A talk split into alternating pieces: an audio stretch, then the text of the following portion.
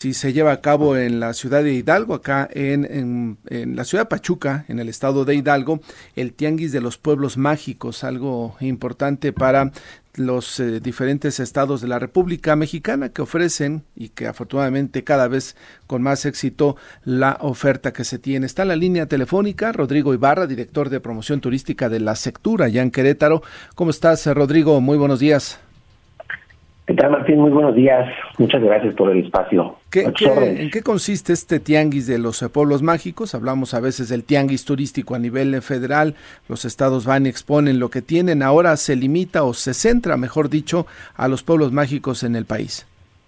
Es correcto. Tenemos un espacio acá en, en, Pachuca en donde podemos mostrar todas las bondades y, y las bellezas tanto culturales, artesanales, gastronómicas eh, de cada uno de los pueblos mágicos.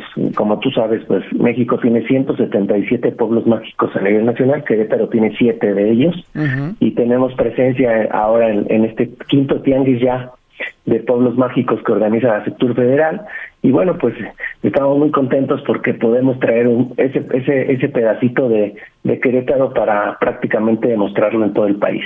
Y el hecho de tener el nombre o el, el, el, título de pueblo mágico pues no es nada más ya lo tenemos y a que venga el turismo. Creo que implica Rodrigo una un, un, hecho importante para que los municipios y el Estado en general se comprometa a seguir cuidando y a, a, un mayor esfuerzo para que se dé a conocer la experiencia turística de una mejor manera, ¿no?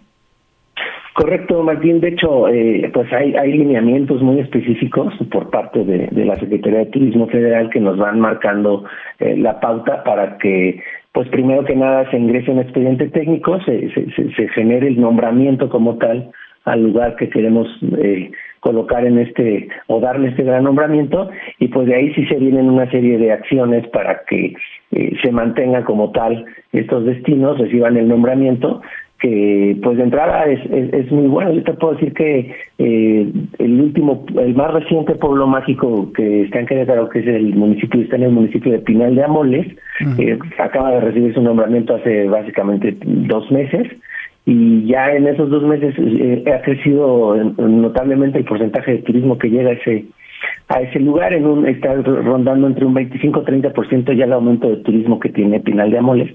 Y pues sí de entrada es un nombramiento muy importante porque la gente ya busca estos pueblos mágicos bajo este esquema, ¿no? Siete, siete pueblos mágicos tiene el estado de Querétaro y la oferta turística no se limita solamente en este caso a los siete pueblos mágicos, ¿no? La ciudad de Querétaro que ha crecido de manera impresionante y con toda la oferta cultural que se tiene, ¿qué, qué, qué tanto a nivel de estado ha crecido? Digo, ya vamos a terminar el año, el 2023, ¿qué tanto ha crecido el, el, el turismo con respecto al año pasado, Rodrigo? Pues mira, Martín, ya estamos nosotros muy contentos en este, digamos, último último jalón del año porque eh, nuestras cifras en cuanto a porcentaje de ocupación hotelera están prácticamente ya superadas en, en, cuanto a lo que fue ya los niveles que alcanzamos antes de pandemia, en los que veníamos, veníamos pues la verdad muy bien, desafortunadamente pues llegó este tema de la pandemia y ahora prácticamente ya estamos en recuperación total.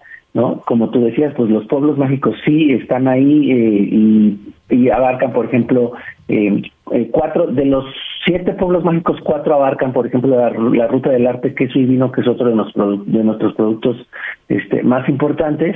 Está el centro histórico, claro que sí, que es, es la joya de la corona, podríamos decirle así, el patrimonio cultural de la humanidad y estamos ya rondando niveles importantes de entre el 60 y 65% de ocupación hotelera anual, que son niveles ya inclusive superiores eh, antes de la pandemia. Se nos vienen ahora todas las partes de las pues de las fiestas, festividades de Navidad, que en Querétaro también tienen lo suyo. Entonces, la verdad es que estamos muy contentos y muy interesados en que pues ya este cierre de año terminemos con muy buenas cifras. ¿Y cómo les va con el turismo extranjero? Veo que también ya el turismo extranjero, quizá aprovechando la inercia que se tiene con San Miguel de Allende, pues muchos también se dan una vuelta a previo o de regreso en Querétaro, ¿no?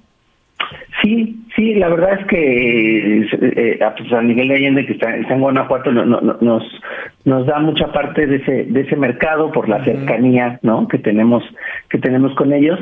Eh, también hacemos algunos esfuerzos en cuanto a promoción con las ciudades de Estados Unidos que en las que tenemos vuelos directos. eh, y, y la parte de la, de la industria y negocios también por la parte de que tiene que Querétaro ahí con empresas de Estados Unidos o de otros países nos generan también este este turismo de negocios, aunque eh, tenemos como mercado natural eh, el, el, mercado nacional que es pues, pues toda la parte de Ciudad de México, Estado de México y los los estados aledaños del Bajío, ¿no? Oye, ojalá que esa carretera de la Ciudad de México hacia Querétaro pudiera mejorar, yo creo que ayudaría y aumentaría sustancialmente el turismo porque es una carretera que como nos da dolores de cabeza. Sí, la verdad sí, este, es una es una carretera pues complicada. En, sé que no les toca a ustedes, ¿no? Totalmente. Sí, claro, sí, esa parte pues es, es, es una parte es parte federal.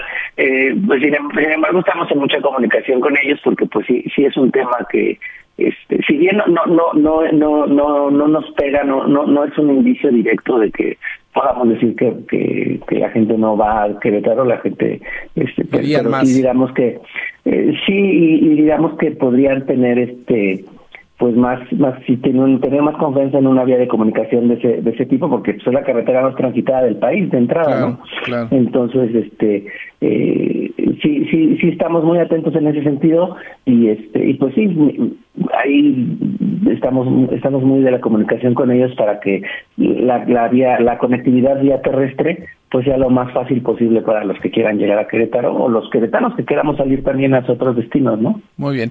Rodrigo Ibarra, director de promoción turística de la sectura allá en Querétaro, gracias por conversar con el auditorio. Mucho éxito en este tianguis turístico. Muchísimas gracias, Martín, por el espacio. Muy buenos días. Buenos días.